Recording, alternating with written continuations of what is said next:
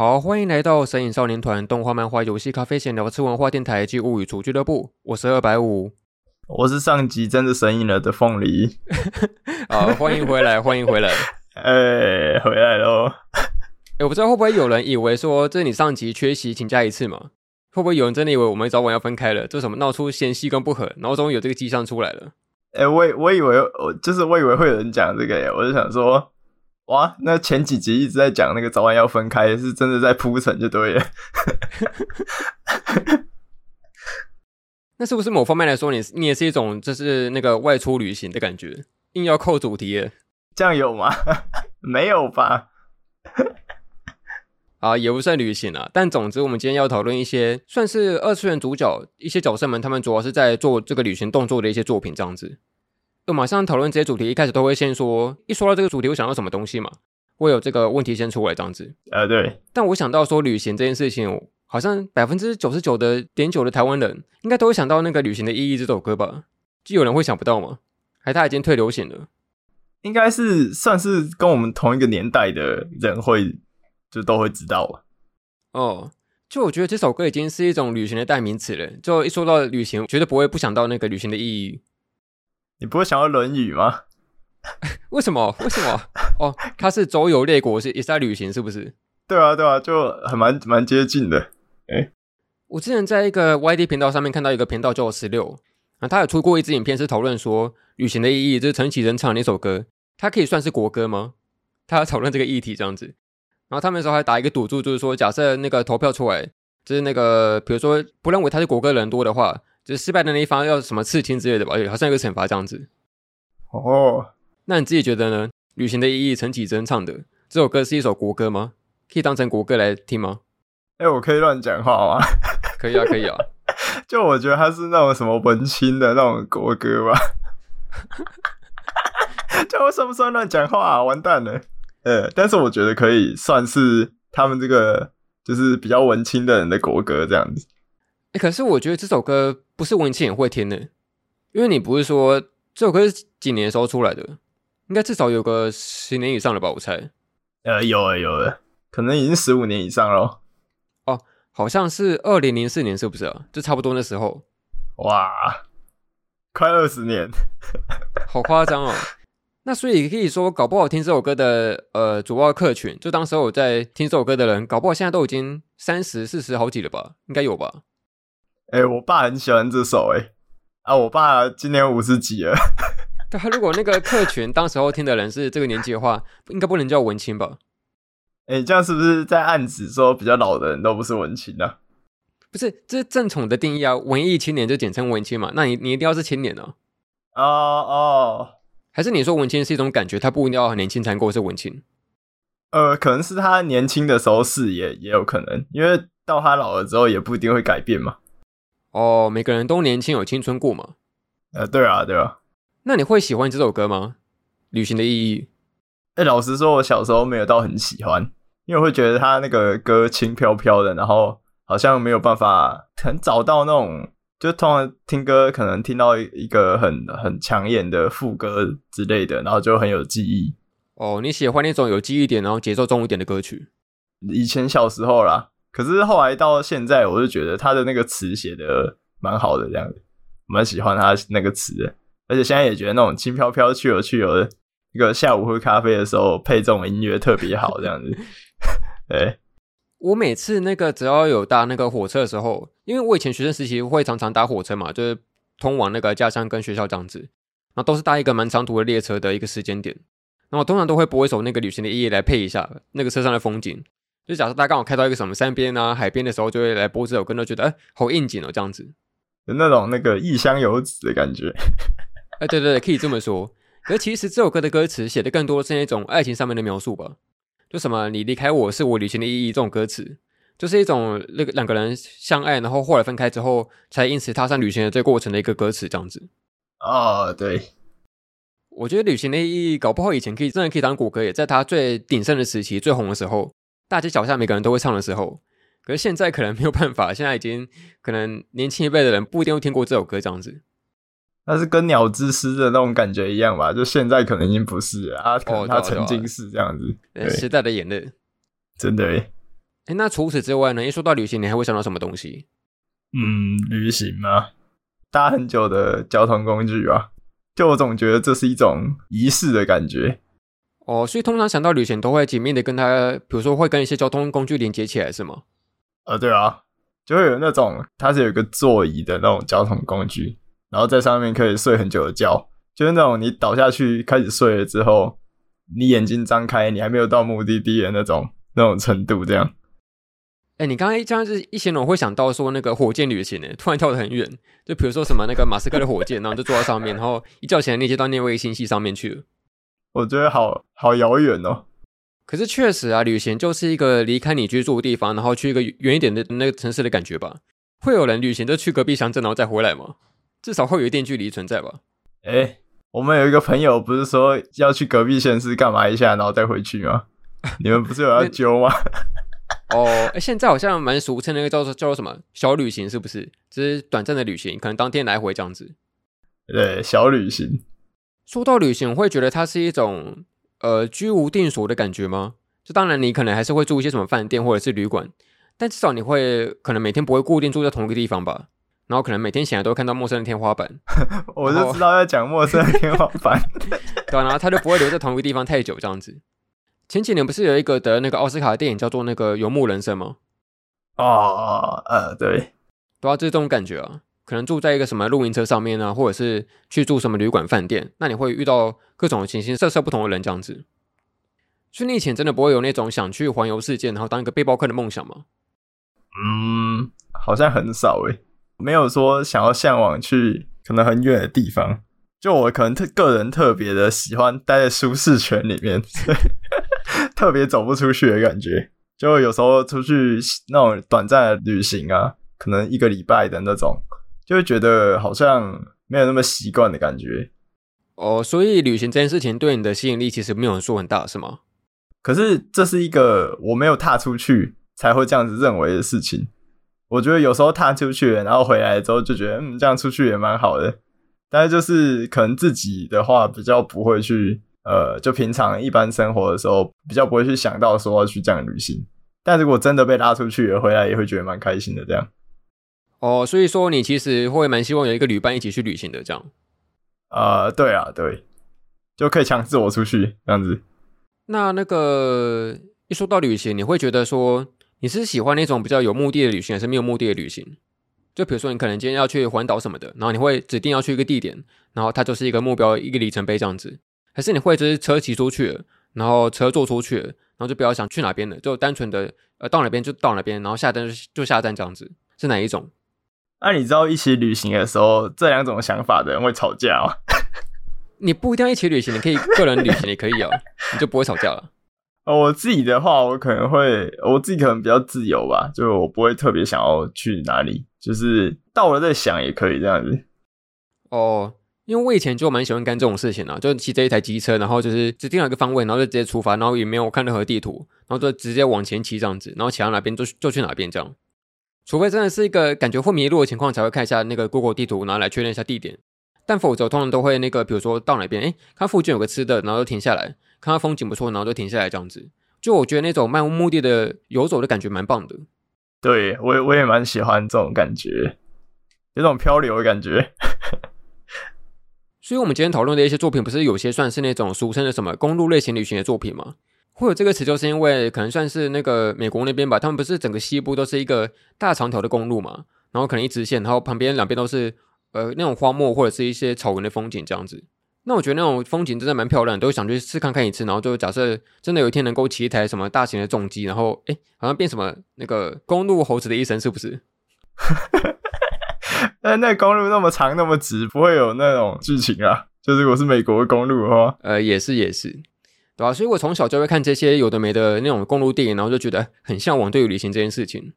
那你自己呢？除了动画以外，有没有什么以前的看过的一些童书啊，或者是一些小时候看过的作品，然后让你对旅行这件事情有些感想跟那个有兴趣的地方？这样子。呃，小时候看的。就我最有印象的，然后会让我有一种特别想旅游感觉，其实是那个《失落帝国》，它是迪士尼很早期手绘的一个动画，不知道你有没有看过？就讲亚特兰提斯的那个，哦、有有有，有对，然后就一群那个探险队，他们坐那个潜水艇，然后去亚特兰提斯啊。然后我觉得有一种哇，也想要去出门，然后去挑战，然后去造访什么地方的那种，呃，会有一种冲动吧。所以我最早受到影响，其实那个，然后其实也是因为受到那部的影响，我就会特别想要去，就是北欧之类的国家，我就蛮喜欢那些地方的一些风景之类的，就算是蛮早的时候的的启发是这个这样。哦，可是你刚刚说那个对我来讲可能比较偏向冒险一点的，你觉得旅行跟冒险有差别吗？嗯，我觉得没有太大的差别吧，就是它只是差在。那个旅途的过程中会不会有什么问题而已？就像来自深渊，你不会说是旅行吧？哦，好像没错，好像没错，对吧？那如果换作是那个流浪呢？你觉得流浪跟旅行的差别是什么？流浪跟旅行的差别，我觉得流浪就是没有终点啊，它是一个没有很确定一定会回到原本的地方的一件事情。可是旅行的话，我就觉得。它最后的终点就是回到原点，这样就是他回家，回到自己的家乡之类的。我就觉得旅行最后都会回到自己家这样，但是其他的就不会。就旅行我觉得会回去啊，但是流浪就很明显就是不会。对，哦，所以差别就在于有没有家可以回去嘛？啊，对对对，我自己觉得差别可能是在于你是在生活还是在生存吧。就流浪感就是在生存的感觉，它可能居无定所，然后甚至有一餐没一餐的，算是一种比较偏落魄的情形吧，这样子。但旅行它就是有一个基本的呃生活水准，然后你可以有一个固定的方向跟模式来过你的那个旅行的日子，这样子。我的感觉是这样的差别了。这样子，少女周末旅行应该要改成少女周末流浪。哎、欸，有道理，有道理。对对对，你刚刚说你你的那个以前看过的代表作品是那个。失落的帝国哦，失落的帝国。我的话应该是小王子吧，就蛮有名的那本童书。哦，它也是一个比较奇幻感觉的一个冒险故事。我就很喜欢那种他可能在路途中遇到形形色色不同的人，然后会有不同的那个相会跟离别，然后有各种不同旅行的见闻这件事情。我觉得白五不愧是文青诶，就是一开始启发居然是小王子。不是你不要再拿文青这个标签打我，小王子这个是世界名作好吗？不是文青限定。哦，是啊，但但是我第一次看的时候，我就想要干，这到底在演什么？啊，真的哦，我第一次看看到哭诶。哦、呃、啊，可能我看的时候还小，那时候是被当成作业，就是他是强迫你要写阅读心得，然后我就看完，然后想说，等一下我还没有意会过来他的那个点在哪边。你看到哭是哪一段？很多诶。就它有很多那种不同的寓意啊，我觉得花那一段，我觉得有一点，就是我会有点被打中这样花的那一段呢、啊。哦，还有就是他跟那个狐狸的对话吧，只是那种俊养之间的那种距离感啊，然后跟他最后要分别的时候。哦哦，好，我们要赶快进入主题了吗？好好好，反正我们前面讨论了这么多，就是关于旅行的这个思考的东西，这样子。那么今天来正式进入一些关于旅行的作品。首先第一部，呃，第一部是这个《魔女之旅》，是前几年的一个新番作品嘛。嗯。然后有些人会号称他说他是那个魔女版的《奇诺之旅》，因为他某些方面蛮像的，就包含说他有各种不同的，可能每个回溯、每个单元剧都会遇到不同的国家跟那个不同的人人民这样子。然后也同样后面两个字都叫那个之旅，然后就感觉就很像这样。它只是一个魔女版的《奇诺之旅》。但我自己觉得还是有些差别，感觉那个这部的魔女之旅，它旅行的动机更加主动的感觉吧。然后奇诺之旅，它就是一个比较逍遥自在的感觉这样。而且说到那个魔女的旅行，我会更想到的是那个魔女宅急便吧，就吉卜力的作品。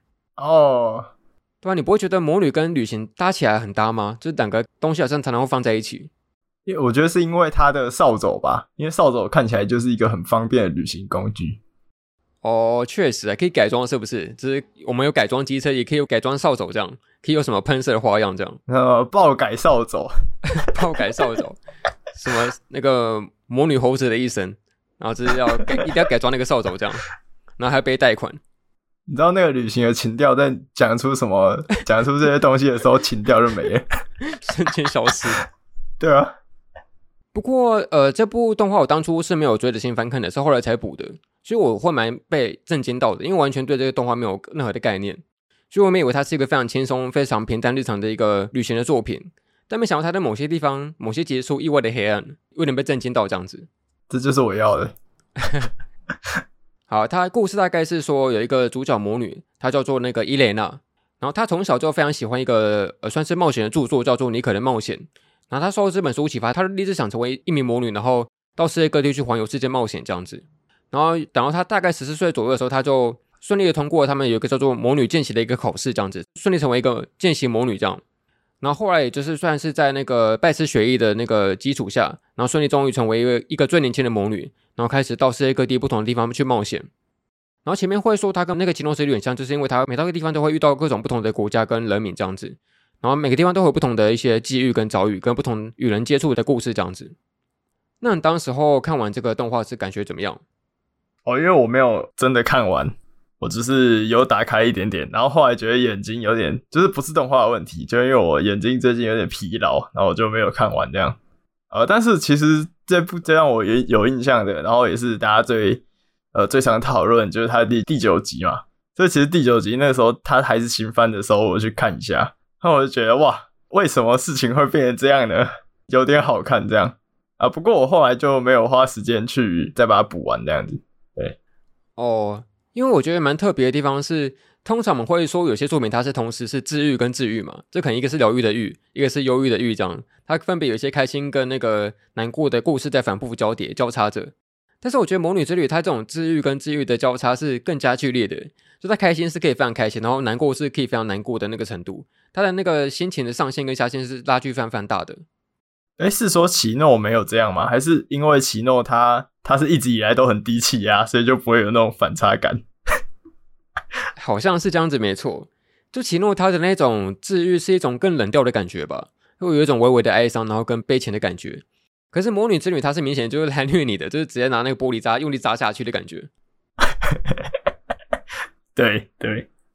那你自己除了这一点以外，还有什么比较印印象深刻的回溯吗？嗯。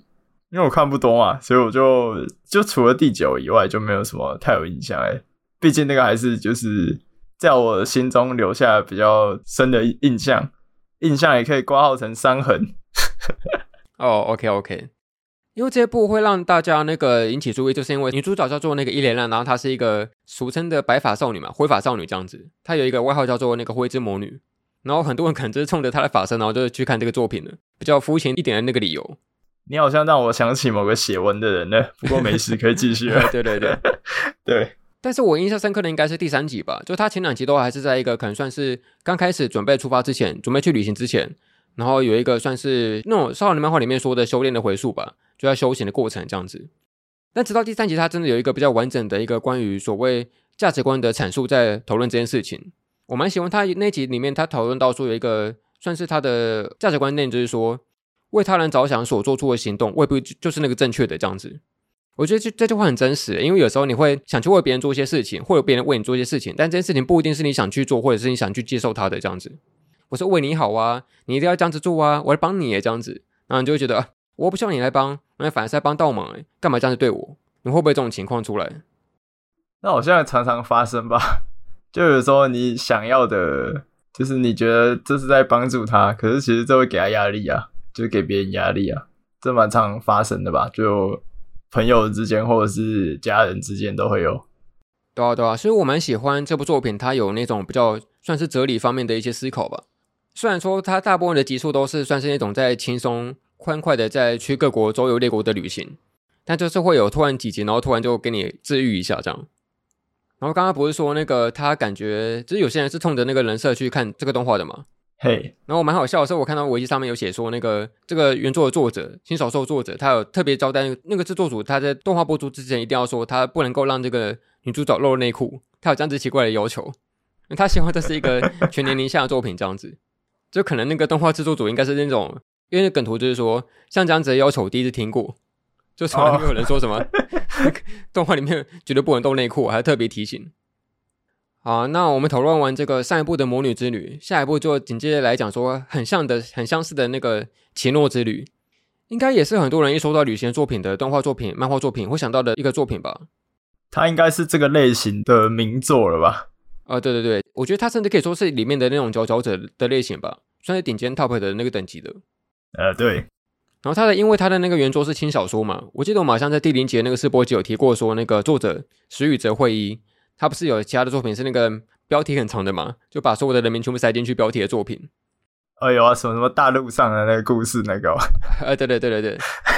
但这部他的相反，它是一个非常简洁有力的一个标题，就四个字：奇诺之旅。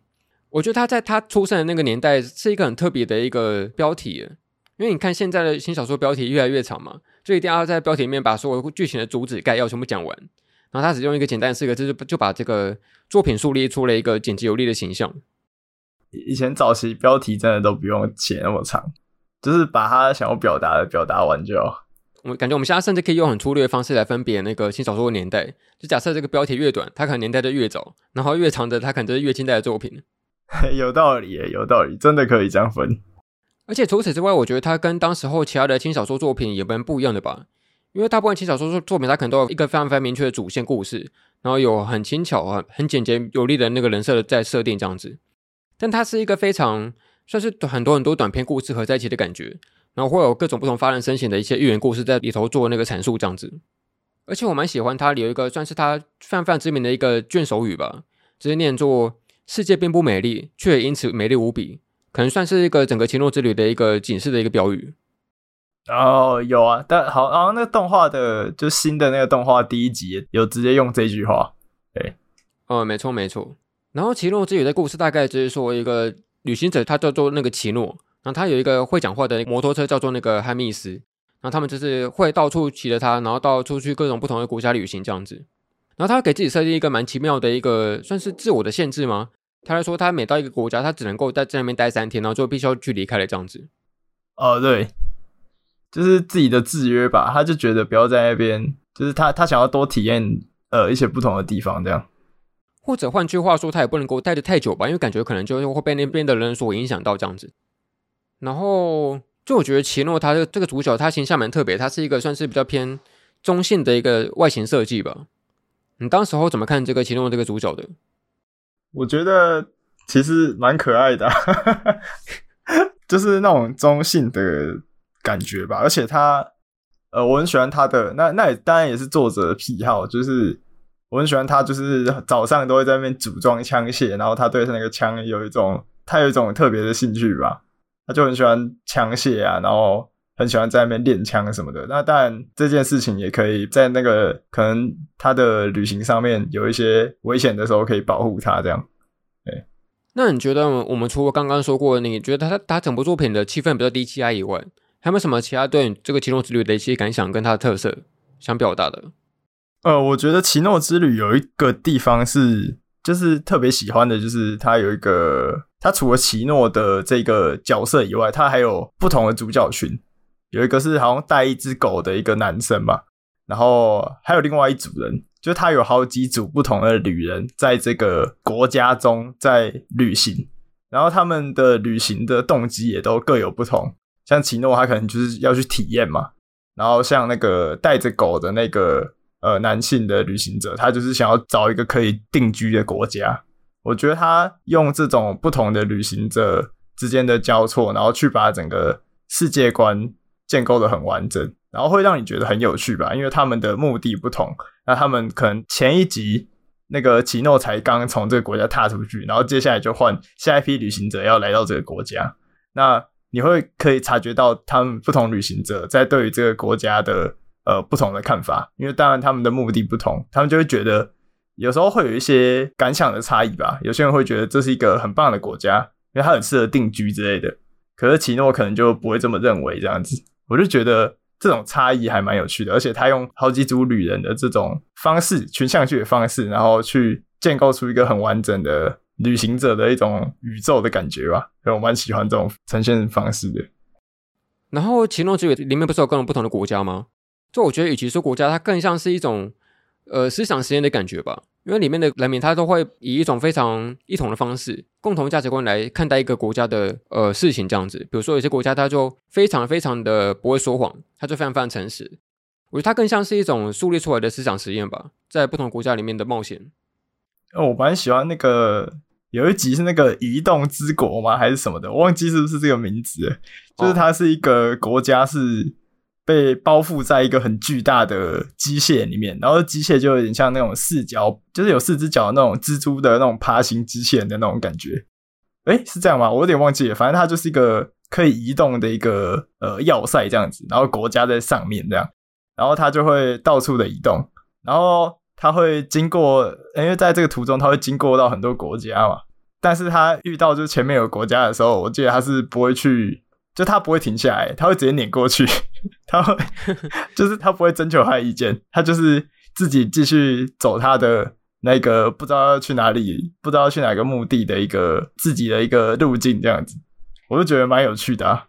他就有点那种你生活居住在一个环境里面，然后你有没有真的要去需要去管到说你的生存可能会影响到其他的国家的状况这样子。那一集我就蛮，我觉得蛮有趣的，对，哦，因为旅行者的好处就是说，你不会被所谓的国家的身份给限制住嘛，你就不会成为国民，就不需要去认同某一种价值观、跟某一种规定、跟那个法律这样子。就假设你是生在可能冷战时期的那个德国的人民吧，你假设你是东德的人民，就不能够去信仰西德价值观；假设你是西德的人民，就不能够去肯定东德价值观这样子，它就会有一种被限定住、被限制住的感觉。但假设你今天身为一个那个居无定所的旅行者，你就能够自由自在的一个中性、冷僻、第三者的角度来看这些事情，就会有一个优点存在。而且我觉得，就是奇诺之旅，它很特别的地方是，就像你说，旅行者他可以不用被一个国家的价值观束缚，所以他有时候会在每个地方，他都会做出他的一些几乎是打破当地规则的行为吧。就他会做他觉得对的事情，这样子，然后可能就会破坏那个当地的规则，这样。然后我觉得奇诺之旅会那么吸引的地方，是因为，呃，就像你刚刚讲的思想的实验，我觉得它也是呃用不同的国家的设定，在包裹着不同的痛苦吧。没错，听到关键字的痛苦，所以所以我就特别喜欢啊，我就觉得它就是呃每个国家都有他们自己的规定，然后这个规定会有一些痛苦的成分在，然后奇诺他会用他的可能中立的第三者的角度去打破一些现状，这样。我就觉得它是一个很特别的作品，这样子。嗯，而且除此之外，我觉得《奇诺之旅》它有很多故事有很强烈的讽刺性吧。比如说，我蛮喜欢一个故事，它好像是一个关于修铁轨的故事。每一个国家的一个君王，他在面临一个铁道工，然后就要求他往前盖铁轨，因为之后有火车去经过它。可是经过很长的时间之后，那个整个王国都那个改朝换代了，换了一个新国王之后，他就面临下一个铁匠，下一个铁道工，去把之前盖过的所有铁道拆除，这样子。可前面那个铁道，他其实还没有知道这件事情，他有一个资讯的落差存在，这样子，大家就会一边盖铁轨，前面的那个人在盖铁轨，然后后面的人一边在拆铁轨，这样子，就非常非常的讽刺，他在做一种很虚无主义、很好、很毫无意义的工作，这样子，就会很多这种讽刺的那个剧情出现。哎，对。那《奇诺之旅》它其实后来出过两种不同的动画版嘛，是有那个旧版跟新版的动画。那自己有没有比较偏好的版本？我只有看。就是好像第一集就前几集而已，就是旧版的话，就是像刚刚有提到那个有一个国家的都不说谎的嘛，哎，然后他们会听到彼此心声，那个我有看，然后新版是全部都有看这样子，然后我有买小说来看，因为就是那时候就觉得很受世界观吸引吧，然后我就买小说，然后因为小说它也是一篇一篇的短篇故事嘛，然后就是很适合高中的时候。读一点点，读一点点，这样，因为它不是一个很连贯的，它只有角色连贯嘛，它不是一个很连贯的故事，所以很适合那时候一次读一点点那种感觉。对，哦，我之所以会提这个新旧版本的动画，就是有一个奇闻异事，就是一个蛮有趣的故事，应该蛮多人听过了。就是那个奇新版动画的那个主角奇诺，他不是由那个声优用木碧配音的吗？哦，对啊，对啊，那其实他其实在旧版的奇诺，他就有配过一个小配角，而且这是他整个声优生涯里面第一个配的角色，这样子。他就去，他就在可能时隔了十几年之后，重新配一个新版本的奇诺，这样子就会有一种对比的感觉吧。哎、欸，真的，就人变超大咖，然后配女主角。呃，对对对。所以整体来说，《奇诺之旅》它真的是一个很好看的故事。它虽然还没有连载完啊，非常非常长寿，可能至今已经连载了快二十年左右了吧，都还没有结束。但它就是一个用像是那种以前我们看过的《一千零一夜》的感觉嘛。它就是有一个非常非常漫长，像永远说不完的故事进行着一样。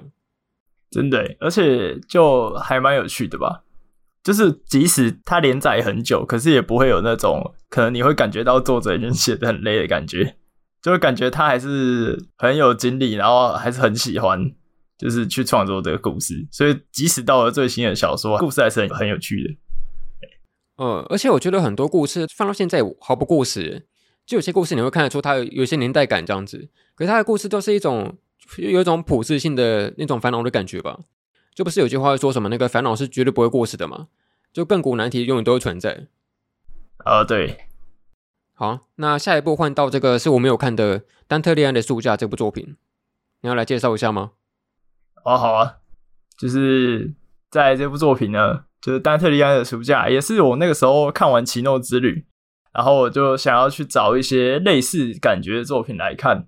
然后因为呃，《奇诺之旅》它就是采一个比较呃单元剧的方式进行的嘛，然后可能呃一到三集的一个场次会讲一个国家的故事，这样。我就那时候就想要找一类似的东西来看，然后就去找，然后后来就找到丹特利安的书架这样。那丹特利安的书架，它其实呃，如果真的要很严格来讲的话，它不能算是很以旅行为主轴的，呃，它故事主要讲述的就是，呃，男主角修一他继承了一个祖父的书架这样子，然后祖父是一个爱书成痴的一个收书狂，所以他继承了他的书架，然后发现他的藏书里面有一些很特别的书籍吧，然后他也发现，在那个爷爷家的那个地下室有一个有一个少女在那边读书。这听起来有点危险，对吧？但是没没事没事，不是那种的。但是他就发现那个爷爷家的地下室有个少女在读书，然后他后来就跟着这个少女一起去这个世界上各地去收集叫做幻书的书籍。然后这个幻书的书籍就是都有一些很特别的力量，就是例如有一些书它可以放出一些很奇怪的怪兽之类的，就是这些幻书都是有些很特别的能力这样子。所以他们要去这个世界上去把这些幻书全部收集回来，然后以免会有人拿去做一些不好的事情，这样子。所以故事的主轴大概是这样。然后有一个值得一提的事情，就是丹特利安的书架这个作品，就是他其实是《嗜血狂喜》的作者写的吧，但他后来就没什么在写这一部了。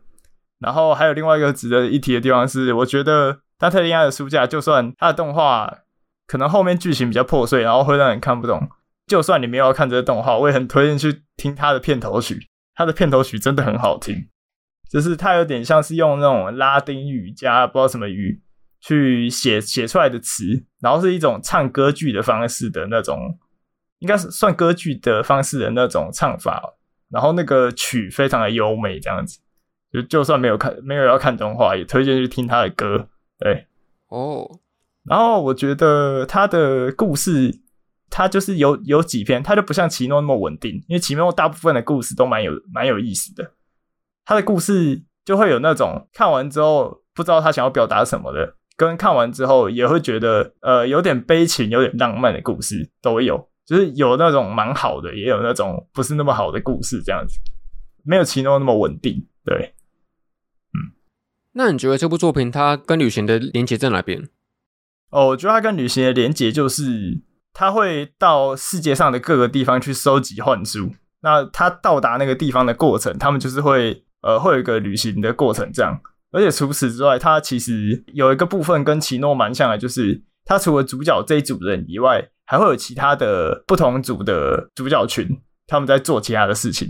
像主角跟女主角他们是去收集幻书，可是有另外一组人，他们是会在旅行的过程中去创造幻书。然后还有另外一组人，他们会去销毁幻书，所以他们其实有着不同的立场，这样子，我就觉得这这个方面其实蛮有旅行的风格的吧。然后也会有那种好几组人嘛，好几组旅人，然后交错在一起的感觉。对，哦，感觉上是一个偏向那种中世纪风情的感觉嘛的一个作品。啊、哦，对对对。好，那下一部是这个《The Rolling Girls》，中文翻译应该叫做那个翻转女孩。我、哦、这个真的好好看哦，还没有介绍都要发厨了。那那那那那那那，因为这部作品它一直在江湖上有一个美称，就是大家会说它是那个隐藏的神作嘛，就它可能名气没有非常非常的高，但它就是一个神作这样子。尤其是它的那个动画公司是那个，是那个对对制作巨人的那个动画公司。就假设你光标题它的剧情跟它的作品内容，它的作画就已经会让很多那个中画图高潮了。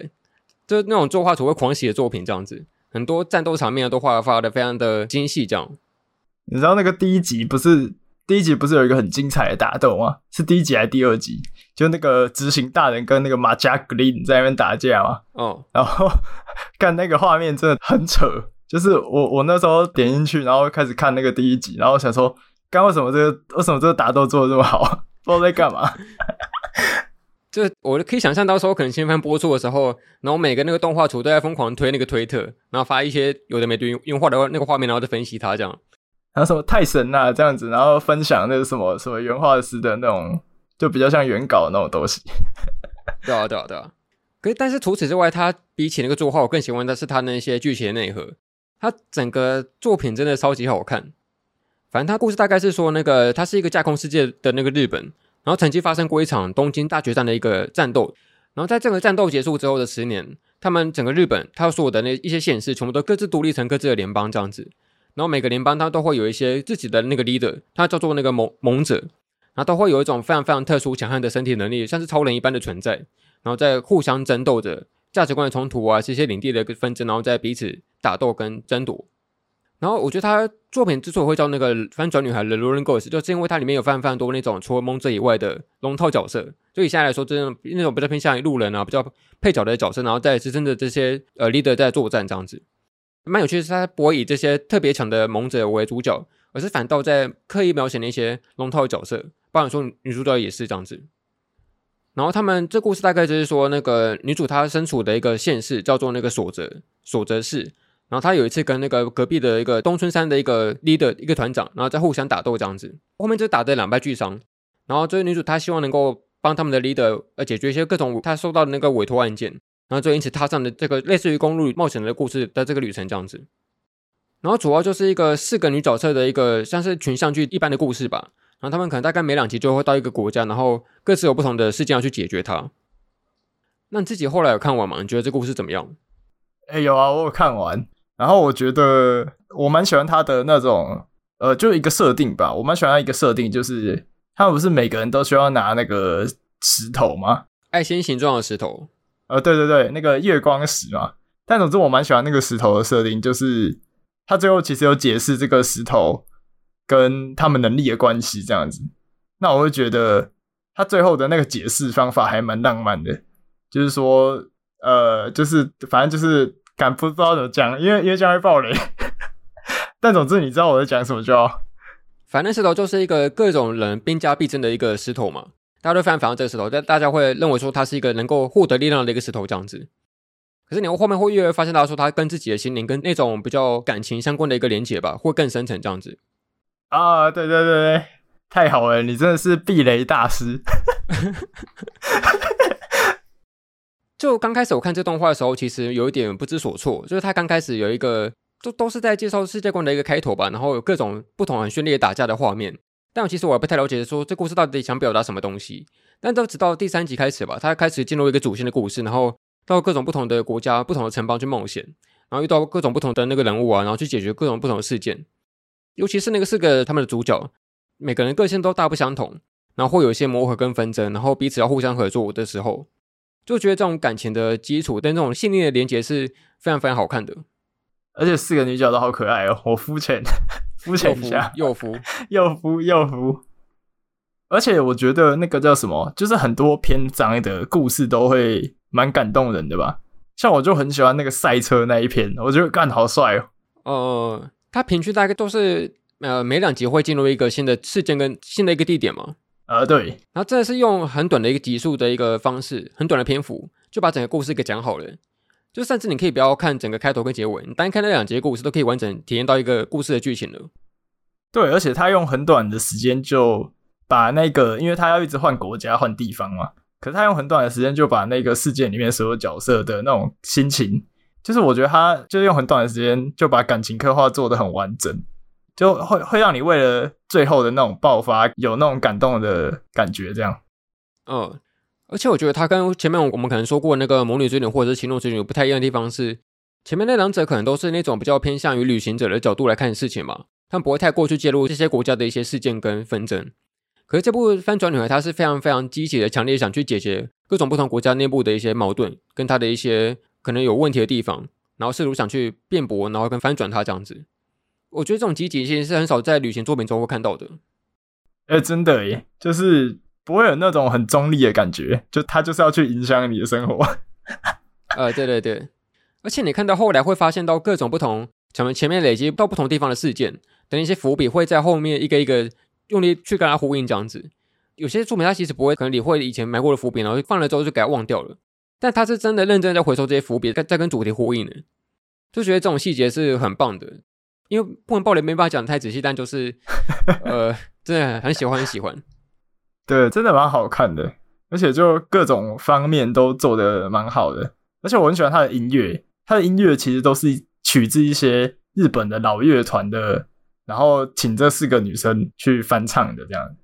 那个乐团好像叫做那个哦，The Blue Heart 啊，对对对。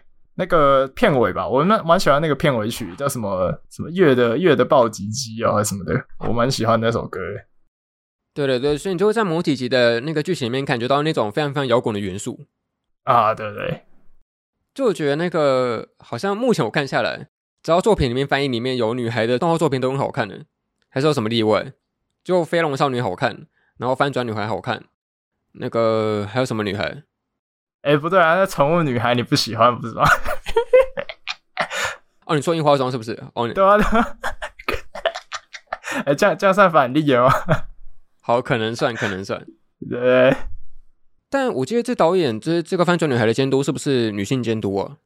感觉看名字应该是女生，叫做那个初回小都美嘛？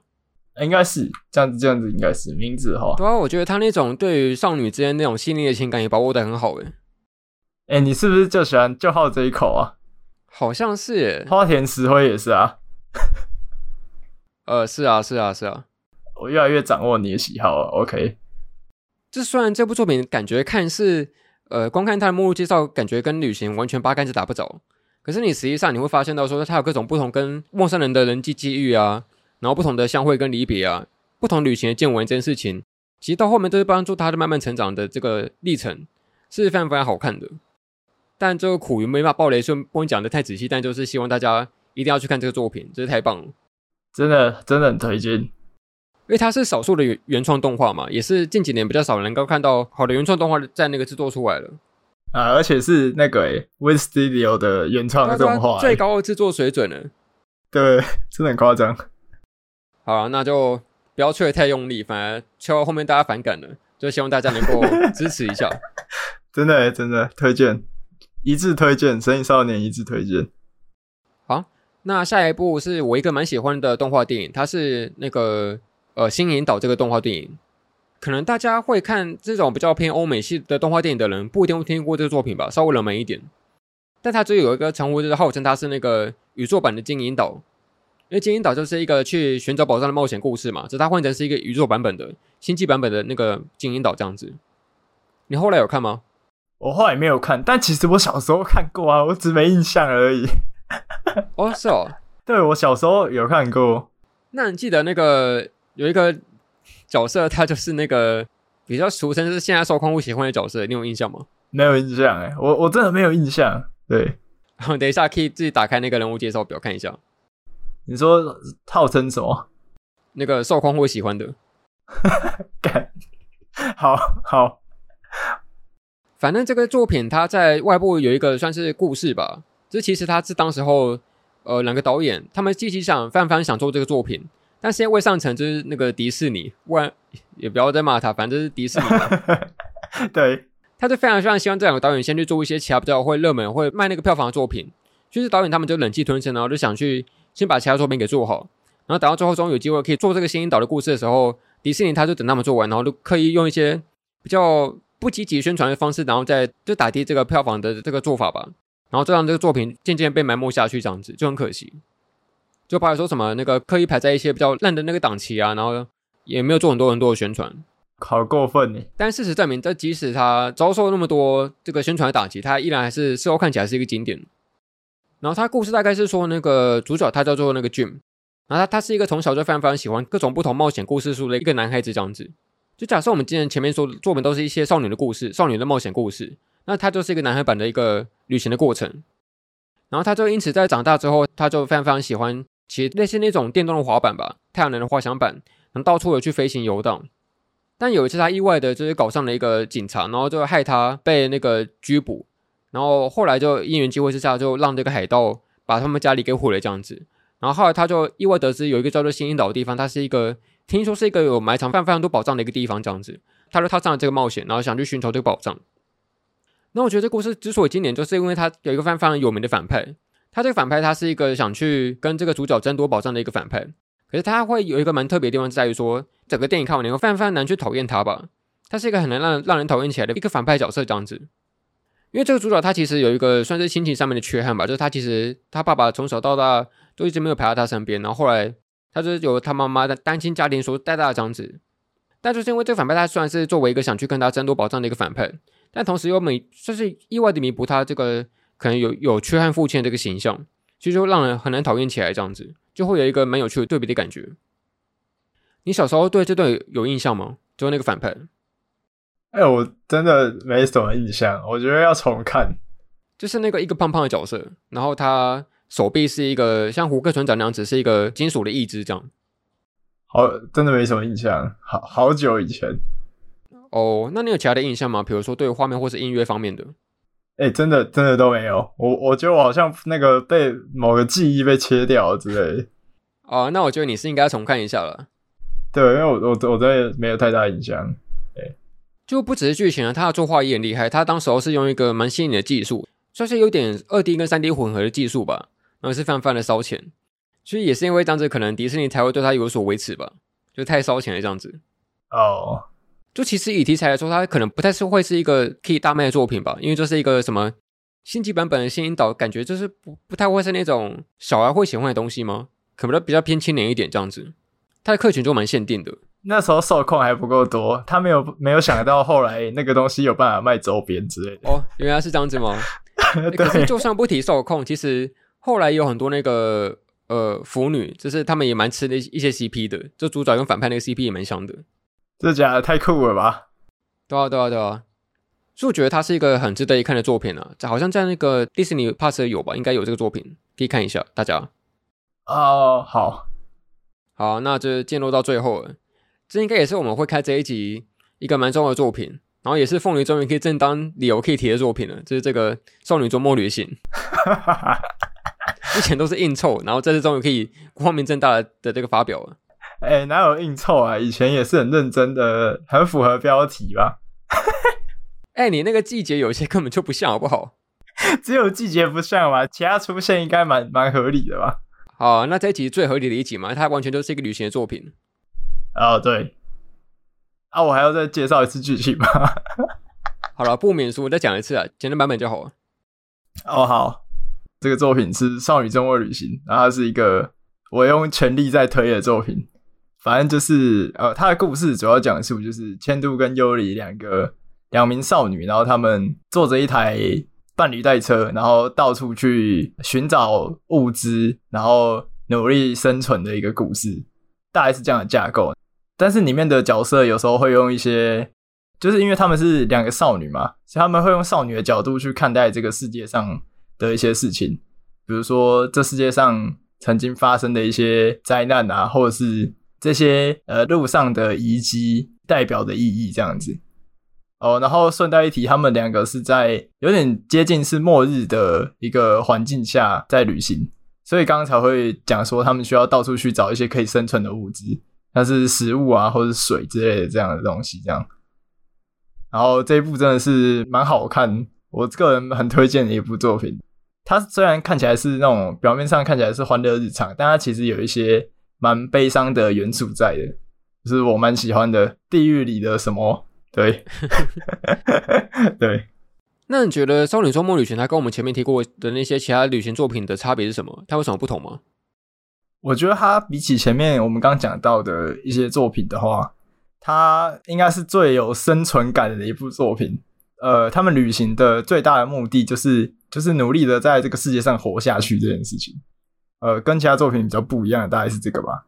因为其他作品就算是奇诺好了，他其实还是有他旅行的成分在，他还是想要去可能体验、去了解这个可能美丽又残酷的世界这样子，美丽又丑陋的世界这样。但是我觉得少女中的旅行他们更有一种迫切的感觉吧，就是他们是为了生存在行动，但是因为他们他们之间会有一些很可爱的互动，所以或是很欢乐的一些气氛，所以可以去掩盖这种呃其实看起来很痛苦的一个目的吧。哦，我觉得比较大的不同是少女周末旅行，它是生存在一个已经失去文明的世界嘛。因为其他的作品，他们可能多少都还有有一些人类文明存在，你会有不同的城市跟那个居民在居住，它是一个完全末世的世界。就即使你捡到一个，比如说什么照相机，你也不会去使用它，因为它已经完全失去那个文明的意义了。或者是一些文字系统，你也不会去了解它到底是什么意思。这样子，它是一个在末世中失去文明的世界求生存的一个作品。嗯，那你有什么想推荐它的理由吗？就为什么要推这个作品？就我觉得它是一个就是风格很特别的作品吧。就像刚刚讲到的，它其实就是它会在欢乐下的底下，然后去暗藏一些悲伤的元素。还有就是我很喜欢的是，我很喜欢它的反战元素，就是它很多地方会就是不时的去提到一点这种东西，可是它不会有很严重的说教感，反而会让你就是在这种他们可能少女一些打闹中，然后去自己去思考。这种可能战争的意义啊，或者是这种痛苦的问题吧，就是我觉得它是一个会引导你自己去思考的作品。这样，它感觉也是那种一个陷阱动画，就是那个画得很可爱，然后软 Q 软 Q 的，然后实际上进去看的时候发现，哎，走不太对，这不是我想要的那个疗愈的动画。我最早看这一部的原因也是因为。也是因为上一集是有一个类型很像的作品，叫《来自深渊》，就是刚好是那一年的四月，呃，那一年的七月吧。然后《少女周末旅行》是十月，然后我想说，哇，跟《来自深渊》一样是可爱可爱的角色诶，然后就点进去，哎，跟《来自深渊》一样是那种骗我很可爱的世界观，结果实际上好像不是这样诶，太神了！现在看到那种呃角色画的特别可爱的作品，都要小心一点了。哎、欸，真的哎，说像什么，还有什么索马绿森林之神之类的 之类的，还有什么雪原孤岛之类的，真的好像要自己小心一下，小心查证。哎、欸，好啊，那我们今天推荐那么多作品，最后回头来讨论旅行这个议题吧。那你觉得我们看了那么多旅行的作品，你觉得旅行这件事情它有趣的地方在哪边呢？为什么旅行有趣？我觉得就跳脱原本的那种日常吧。就像我们之前聊新番，不是有讲那个僵尸一百，它是用那种很大的灾难去取代我们原本可能一成不变的日常嘛。那我觉得旅行就是用一种更为主动，然后更就是可以掌控在自己手上的方式去取代我们那种一成不变的日常的方法，这样。哦，哎、欸，不过你既然刚刚前面一开始有提到说，你觉得旅行的那个终点就是回家嘛？啊，对，那你会觉得说旅行它，因为我们刚刚都讨论说出发的理由嘛，跟动机，那你觉得回程的理由呢？就什么时候会是一个旅行结束的时机点？呃，讲认真的话，可能就是想家的时候吧。其实就是就像我们不是有看那个《Rolling Girls》，它里面有一段不是就那个女主角她开始想家了，那我就觉得可能真的开始想家了的时候，就是一个回程的时候吧。认真讲的话是这样。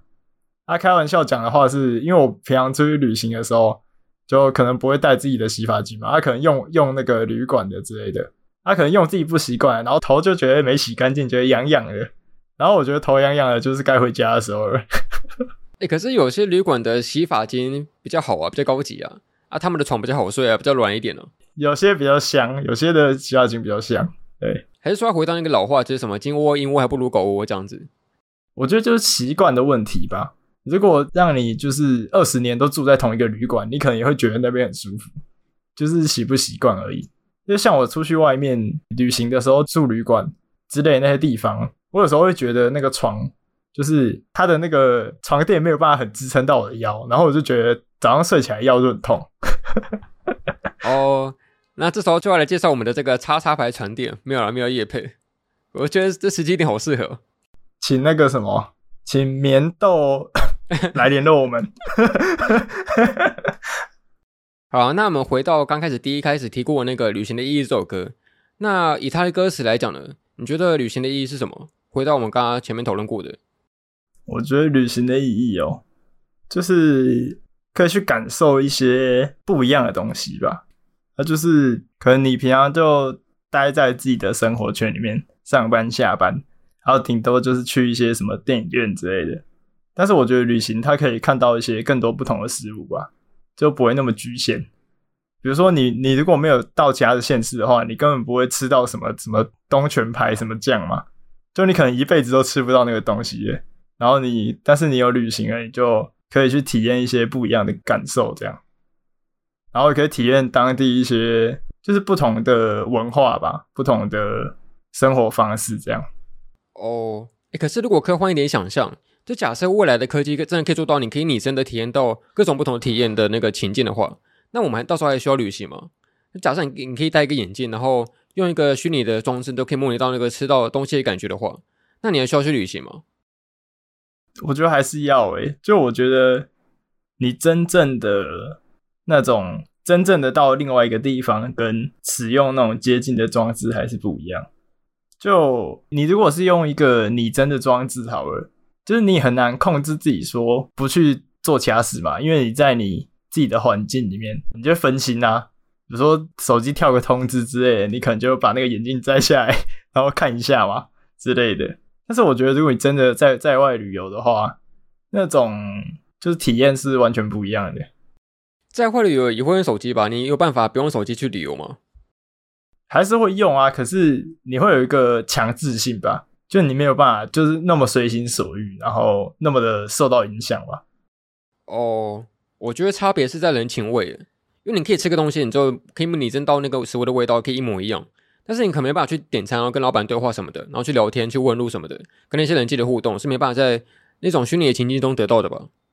哦，那如果你有点社恐的话，说不定以后打造那个眼镜会对那种人会更好。哦，对对，其实不需要，其实不需要人情味，其实不需要，太多了，太多了，今年的人情味都用完了。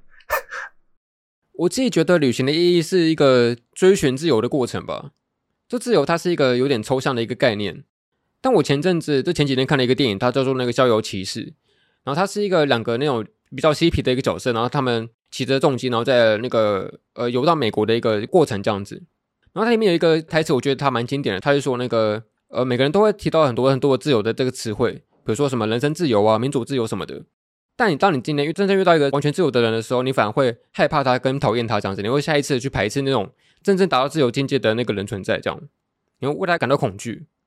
我觉得这概念其实很新奇，因为很多时候我们会想要向往自由嘛。可当你今天遇到一个真正嬉皮的那种完全自由的、完全放纵的、没有工作的、到处游荡的人的时候，你反而会对他下意识会有一点觉得说：哎，你怎么没工作？你怎么在那边游荡什么的，在那边乱搞什么的？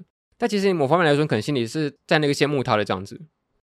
你说说，有点像是你会跟他说：“哎、你你你这样子游手好闲的，这样未来怎么办？”然后就会有刚刚前面讲到的什么“我是为你好”的那种心态出现嘛。但其实心里是有点羡慕他的。对对对，因为你自己不敢去做这件事情嘛。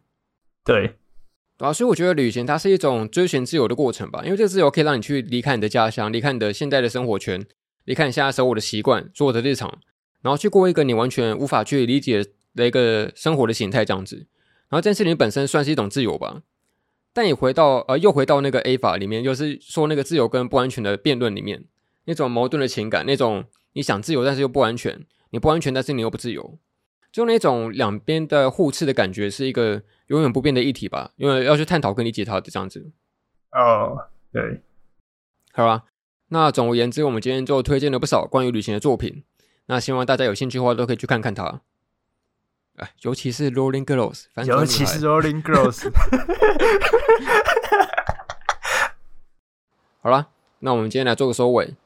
好，我刚刚差点想要念什么，感谢您收听旅游生活频道。没有，没有了，没有了。神隐猴子的一生，干又又是。